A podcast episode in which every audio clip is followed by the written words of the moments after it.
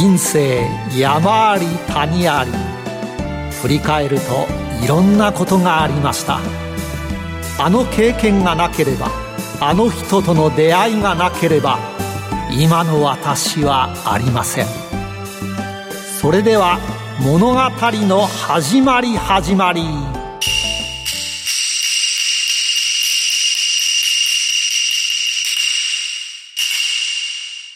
企業トップが語る人生波乱万丈。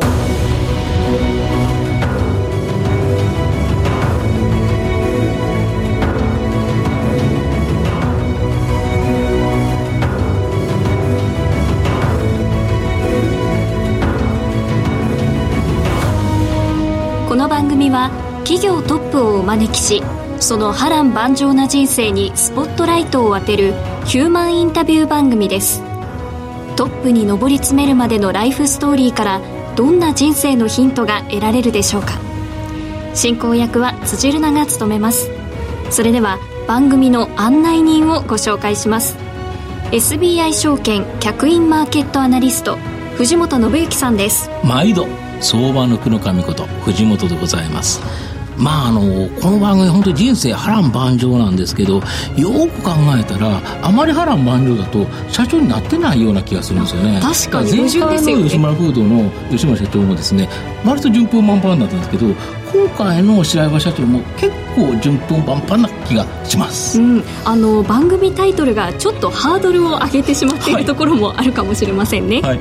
ということで、えー今日の「ヒューマン」にもぜひご期待ください企業トップが語る人生波乱万丈この番組はヒューマンホールディングスの提供でお送りしますあらゆる人の自己確立をサポートするヒューマンホールディングス。証券コード2415ジャスダック上場ヒューマンホールディングスは、教育事業を中心にその人材育成のノウハウを活かし、人材、介護、保育、IT など数多くの事業を展開。国内から海外までグループのシナジーを活かし、社会のニーズに応える。証券コード2415ヒューマンホールディングスです。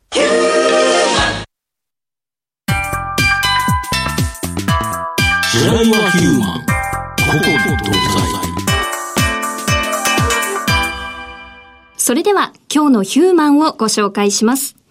第5回のゲストは、証券コード3986東証マザーズ上場 B ブレイクシステムズ代表取締役社長白岩二郎さんです。ようこそお越しくださいました。よろしくお願いいたしよろます。しくお願いいたします。それでは早速藤本さん、会社のご紹介をお願いします。はい。えー東京都品川区西五反田にですね、本社がある B ブレイクシステムズは、サービス業向けクラウド ERP、基幹業務ソフトウェア、こちらをですね、提供している企業になります。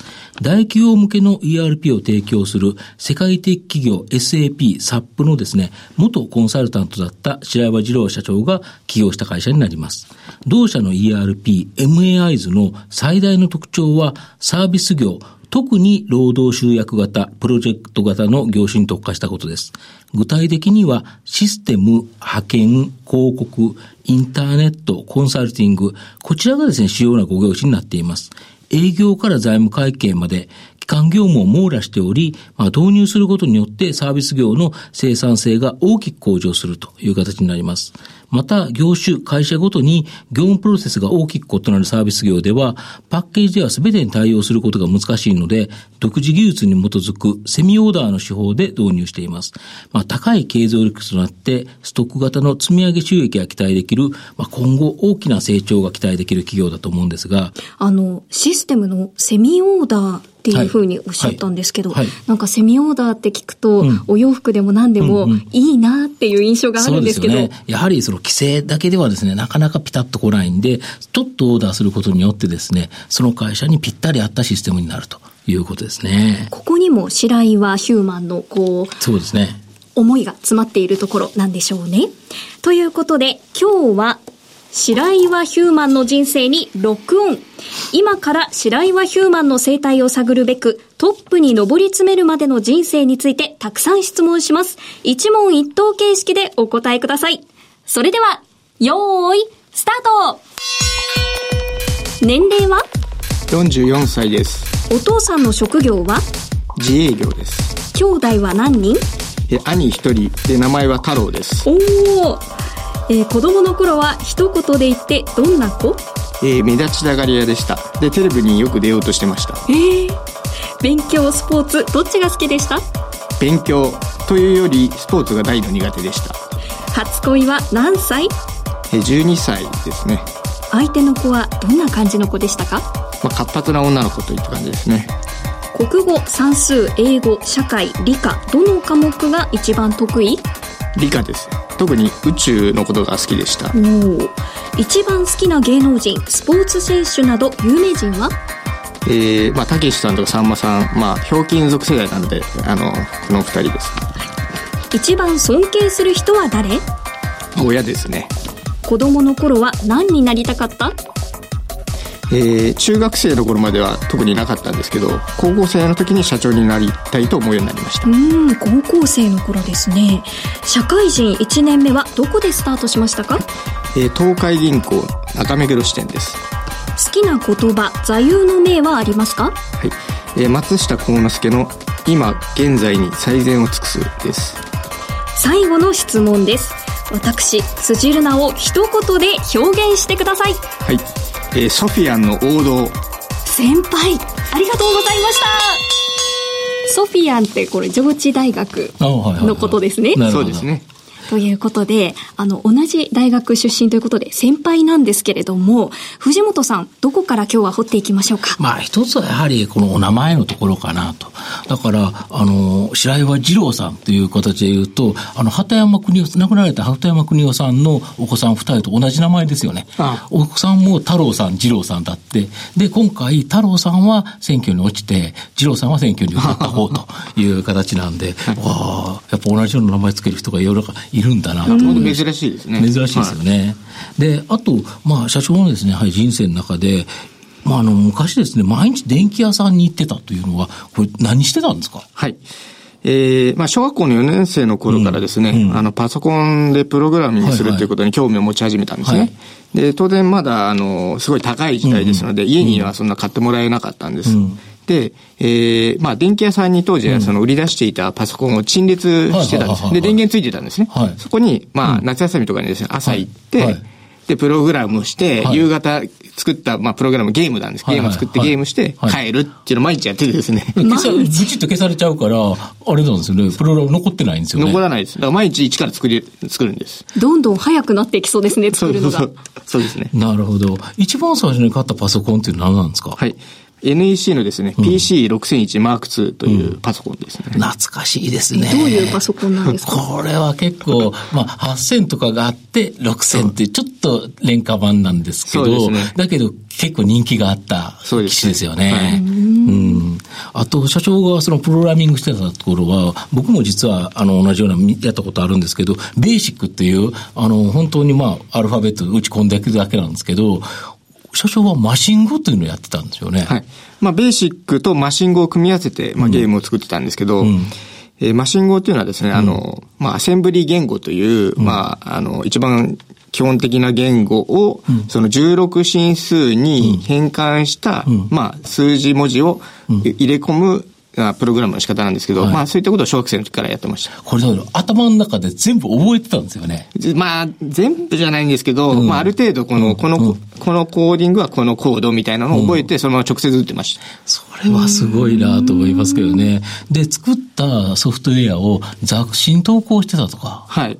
あの、面白いのができたらですね、うん、まあ当時その、作ったゲームを投稿する雑誌が結構あったんですね。そういう雑誌があったんですね。うんベーシックマガジンっていう。いわゆるベーマガってやつなんですよ。ベーマガに何度か応募して、で、えー、ゲーム乗ってですね、それで、あの、お金もらったりしました、当時。それ小学生小学生の時です。もしかしたら僕、高校生の頃に、ベーマが読んで、はい、あの、部活動で、物理部で、これ打ち込んでたので、はい、白山社長のプロ僕打ち込んだかもしれないね。ああ、あれ、もしかすると。僕52歳で42歳なんで、8年違うんですけど、小学生と、あの、結構、もしかしたら、被ってたかなっていう気はしなかないですけどね。はい、あと、その、そこからですね、高校、新宿高校にンに行かれたんですけど、はい、いわゆるその、そこまでは PC オタクだったんですよね。そうですね。中学まではもうバリバリのパソコンオタクでしたね。はい、これを高校の時になんか隠したとか？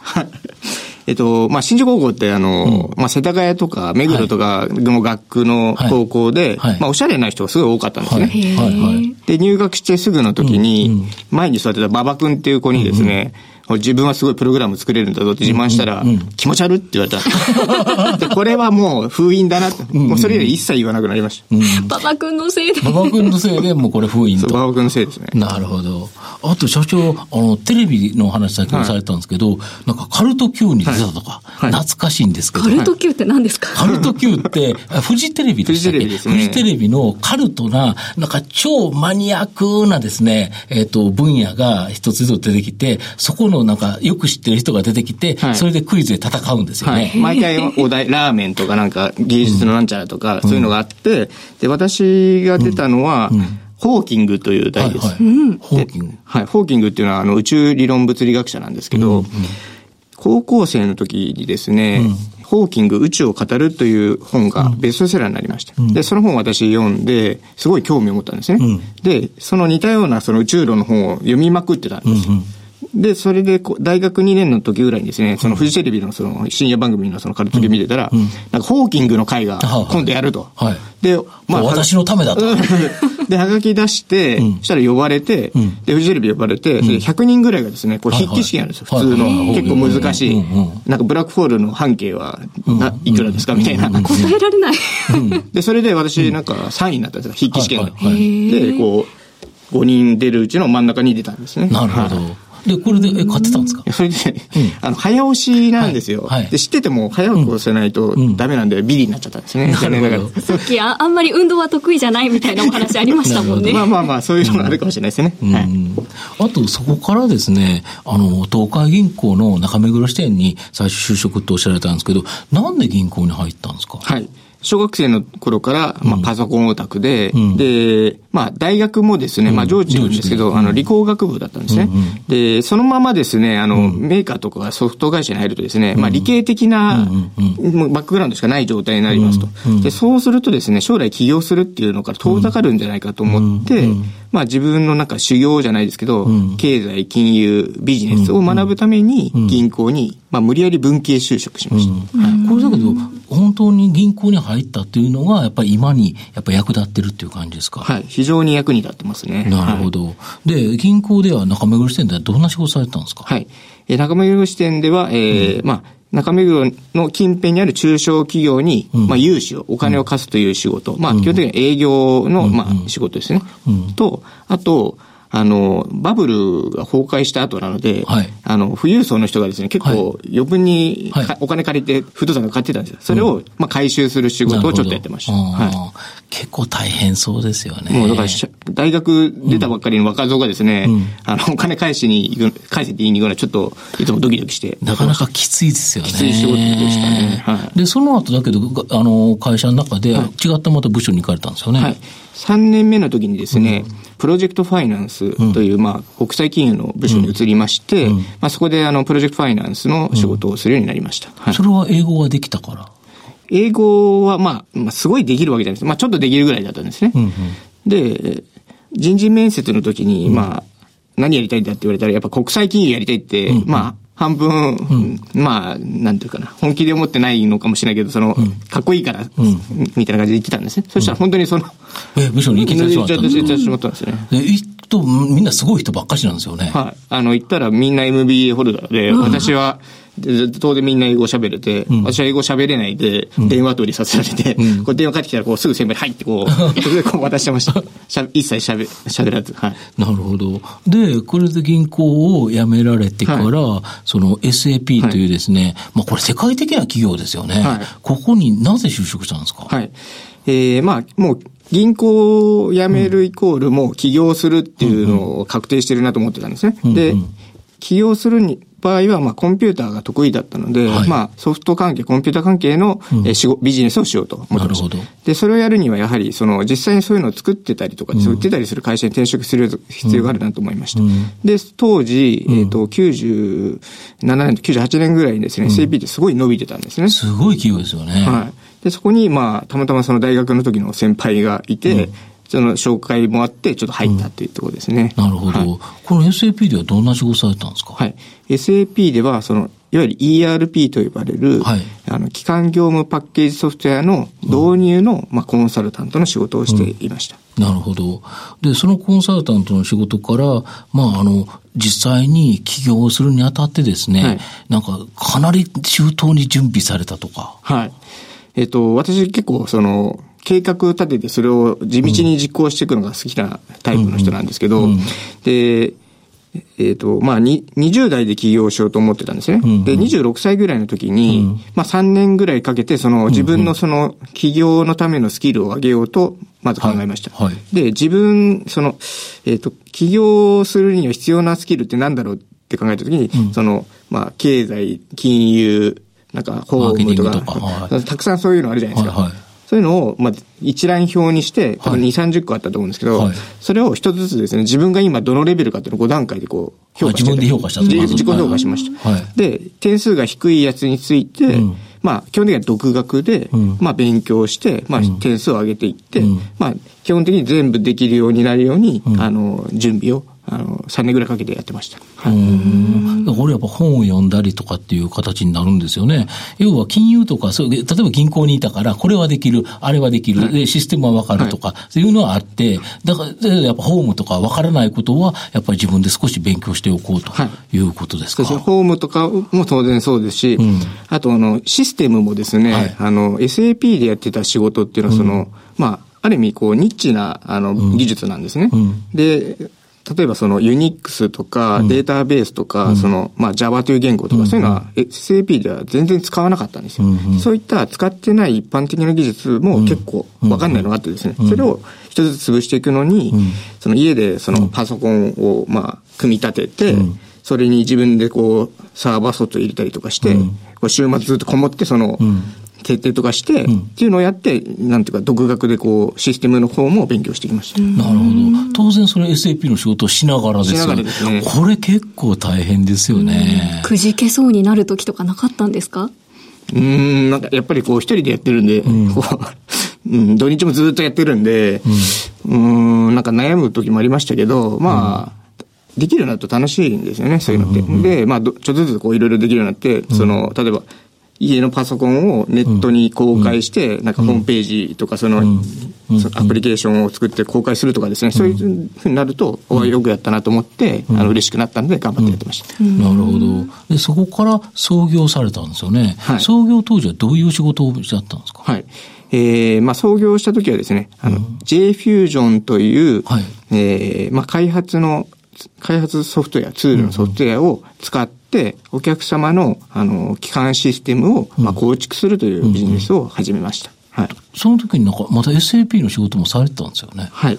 えっ、と、その、基幹業務システム受託開発するっていう仕事って、要は、受注すれば大きいですけど、受注しないと、まあ仕事がゼロなわけなんですね。で、それだとですね、その日々のこの給料とかですね、家賃の支払いもままならないので、まあ安定収入する、を得られる仕事が必要だと思ってたんです。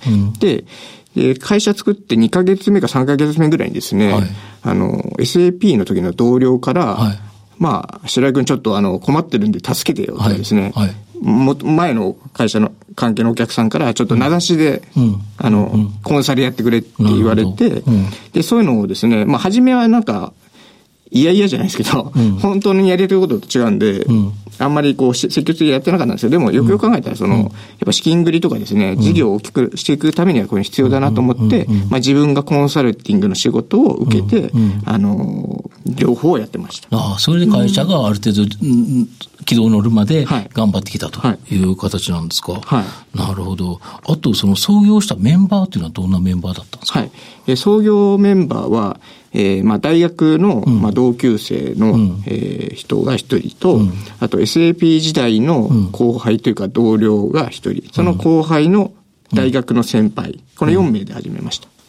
この4名が今も社長以外も取締役でおられるんですよね？はい、今でも4名ずっと残ってやってます。大体こういう時って揉める人が多いんですけど、はい、少々のとこ本当に仲良くというか、ビジネスとともに人間関係もうまくやられてますよね？そうですね。はい。これがやっぱり僕はすごいかなと思うんですけどね。いい関係が築けていたっていうことですよね。うんこの、あと業務システムって、はいもう一度ちょっと詳しく教えていただきたいんですか？はい。えーまあ、当社が作っているシステムは、あの、まあ、えー営業や購買や経費といった、まあ、あの、企業の基本的な業務を全部網羅してるんですけど、まあ、例えば営業の人が、まあ、見積もり書はい。をするっていう部分を、はい。あの、たあの、ササポートしたりですとか、うん。あと経理の人が、なんか支払いをしたりですとか、あと従業員の人が、その、交通費の申請をして、ん。もしくはその、勤怠の報告をするというのを、まあ、その我々が作った ERP に全部こうですね、あの入れて、うん。あの、全部、あの、管理できるっていうのが、あの、ERP という、まあ、業務ソフトとなりますね。はいで、特に御社の場合は、この5業種に特化してるっていう形で、サービス業というところ、やっぱり伸びそうなところっていうことですか、それは？はい。えーそうですね。サービス業は非常に伸びているというところもありますし、まあ、我々の作っているそのソフトウェアの、その、まあ、一番初めの方にこう、得られた実績が、その、まあ、システム開発だったり、コンサルティングだったり、その、まあ、サービス業のお客さんが多かったんですね、たまたま。で、そういうのもあって、その、はじめ、もうサービス業のその5業種ということで、あの、初めて、今、今今でもその、をやっているということですね。なるほど。はいどうやって割と順調にいったんですけど、はいリーマンショックでちょっとしんどいことがあったとか。はい。えっと、まあ、パッケージがですね、はい。リーマンショックの時に、まあ、さっぱり売れなくなってしまいまして、はいはいはい。大変ですよね。大変です。で、まあ、まあ、昔から、その、パッケージ事業と、まあ、同じくですね、あの、システムインテグレーション事業もはいはい行っているんですね。じ あの、他のところに会社の仕事をして派遣するという仕事ですよね。はい、そうです。うんで、えーまあ、リーマンショックの時にですね、その、システムインテグレーションの事業の方は、あの、まあ、仕事がですね、まあ、急になくなったりはしないんですよね。うんうんうんうんっていうところで、あの、そっちにこう、開発者をシフトしていったんですよ。はいはい。そしたらですね、あの、うまく、なんていうか、売り上げが立ってですね、うんあの、その年が今までの最高益に達するっていうですね、ちょっとよくわかんないことになりましたね。うん、自分たちの商品を売ってるより他の会社で派遣した方がはい儲かっちゃったと。そうですね。ああ、それちょっと寂しいところが ありますよね。はいだけど、今はこの御社のやつが売れてきてるから、もうずっと戻してっていう形で、やっぱこれ両輪として、はいいつでもバッファーがあると。だから御社安安安心安全というか、ものすごく計画的で、なんかリスクをものすごく低減されてますよね。そうですね。まあ、そういう、あの、社風というか、あの、経営者の考えにのっとってやってますね。はい日本柱で堅実にやってこられそうですねたということですね。はいえーここまでは、白岩ヒューマンの過去を振り返る、白岩ヒューマン古今東西をお送りしました。白岩ヒューマン、現在未来。ここからは、現在、未来のお話を伺っていきます。はい。あの、社長の会社、新入社員が入ってると思うんですけど、今年の新入社員何人入って、どんな話されたんですか？えーっと、今年は、えー、何だっけな、6、7人ですかね。ちょっと、あの、はいはい絞ったんですけど、はいで、えー喋った、あの、入社式の時に喋った内容は、はいまあ、あの、当社の経営理念の一つがですね、はいまあ、従業員は常に一流を目指すということなんですね。はいうんうんですので、まあ、一流を目指して頑張れよということを言いました。うん。これ一流っていい言葉ですよね。なんか具体的にこうじゃないけど、自分がやっぱり一流の人間になると、で、社長も辛いですよね。一流の社員がいるっていうことは、一流の経営者がいないと、ちょっと困っちゃいそうますよね。なんですよね。自分も一流の経営者になるように頑張る、頑張らなければいけないということですね。なるほど。あと、あの、御社 B ブレイクシステムを、えー何か一言で表現するとどんな会社で、あと社名の由来っていうのはどこから来てるんですか？はい。えーまあ、まずですね、当社は、まあ、地道ですごい手堅い会社です。まあ、それはですね、まあ、企業のその業務システムという、まあ、すごい根幹の部分を作ってますんで、まあ、そういう、まあ、社風の会社となってます。なるほどはい。で、社名の由来はですね、あまあ、B ブレイクシステムズなんですけど、まあ、システム開発には、障害、境界があって、それを壊す、ブレイクする。なるほどなるほどバリアボーダーが B だったので、あそれをブレイクするということで B ブレイクシステムズって名付けました。なるほど。あと、えっ、と、御社どんな会社に今後していきたいと思うんですか？はい。で、当社の経営理念で、まあ、うん。もう一つあるのがですね、まあ、世の中のシステム開発を簡単にするということなんですね。まあ、私が、まあ、起業した時にですね、まあ、前職の SAP で、まあ、そういう、なんていうか、その、先ほどの社名の由来でお勧めした通りですね、うん、もうシステム開発結構なんていうか失敗したりとかですね。大変なんですね。大変なことになることが結構あってですね、もうなんかちょっとバカ、バカ、バカらしいなみたいな見てて思ったんですよ。それをなんとかしたいということで起業しましたと。はい。で、まあそういった夢を持って企業理念をしてますんで、まあ世の中のシステム改造をですね、簡単にしていけるような会社にしていきたいというふうに考えています。なるほど。社長、今一番楽しいのは何をしている時ですか？はい。で、これちょっと地味なんですけど、はいまあ、読書してる時ですかね。読書好きですね。はい、読書は割と、乱読っていうか、いろんな本を読むんですか？それとも、ある特定の分野をっていうことですか？結構、いろんな分野読みますね。それは一冊読み切って、また次の本に行くんですか？いや、3冊か4冊ぐらいはパラレルで。あ、パラレルで読んでるっていう状態ですか、はいねやっぱパラレルで読んでる方多いですね。前回入社の社長も実は何冊もパラレルで読んでるって言われて、ねはい、やっぱりそれはその時の時の興味が、興味がいくのでっていうことですか？まあ多分一つの本だけ読んでると飽きちゃうんじゃないですかね。うんうん、要は、こう3冊ぐらい並べて、まあ休みの人がですね、並べてこう30分これ読んで、これ読んで、これ読んで、みたいな感じで読んでますね。うん、なるほど。10年後の白岩社長はどんなことをしてると思いますか？そうですね。まあ、10年後はですね、うん、まあ、夢を実現できるように、頑張っていると思います。だからやっぱり社員も一流であれば、はい、一流の経営者になって、はい、やはり、えっ、ー、と、B ブレイクシステムズ自体が一流の会社ということで、はい、やはりそれは、一番その一流となるっていうのは、どういう表現というか、なんかどういう評価が来たら、あ、とりあえずなったかなという感じですか？まあそうですね。やはり日本でこの分野はもう B ブレイクにやってもらおうみたいなものがある。要は、そのサービス業で、まあ会社を作って環業務システム入れるなら、B ブレイクのやつ入れないとおかしいよねっていうぐらいになりたいと。そうですね。まあ全部だと SAP みたいな本当に世界的な企業ですけど、日本の例えばサービス業というところに限ったら、もう御社というのがまず最低ラインということですか。そうですね。で、そこから先は、というと世界っていうのもあり得るわけですよね。えー、アジア ERP ナンバーワンというのはですね、当社の、まあ、長期的な、あの、目標としてますので、まあ、アジアに出ていきたいな、というふうには思ってますね。なるほど。唯一無二の存在へということで、私たちも一流の聞き手になっていかないといけないですね。今日のゲストは、証券コード3986、東証マザーズ上場、B ブレイクシステムズ代表取締役社長、白岩二郎さんでした。白岩さん、ありがとうございました。ありがとうございました。さて、お別れのお時間が近づいてきました。今日はお話を伺っていて、こう地味なんですけどとか、地道なんですけどとか、手堅いんですけどっていう言葉がたくさん出てきましたよね。この、だけど地道っていうのは一番難しいんですよね。うん、どうしても企業経営って派手なところに目が移りがちなんですけど、この地道にちゃんとやれてるっていうところが、一番投資家としては安心して投資ができるということだと思いますね。白岩ヒューマンにはずっと一緒に戦戦ってきた仲間もいる、ということでしたもんね。素敵な仲間ですよね。はい。ということで、ここまでのお相手は、藤本信之と辻るなでお送りしました。それでは来週のヒューマンにもご期待ください。企業トップが語る人生波乱万丈。この番組はヒューマンホールディングスの提供でお送りしました。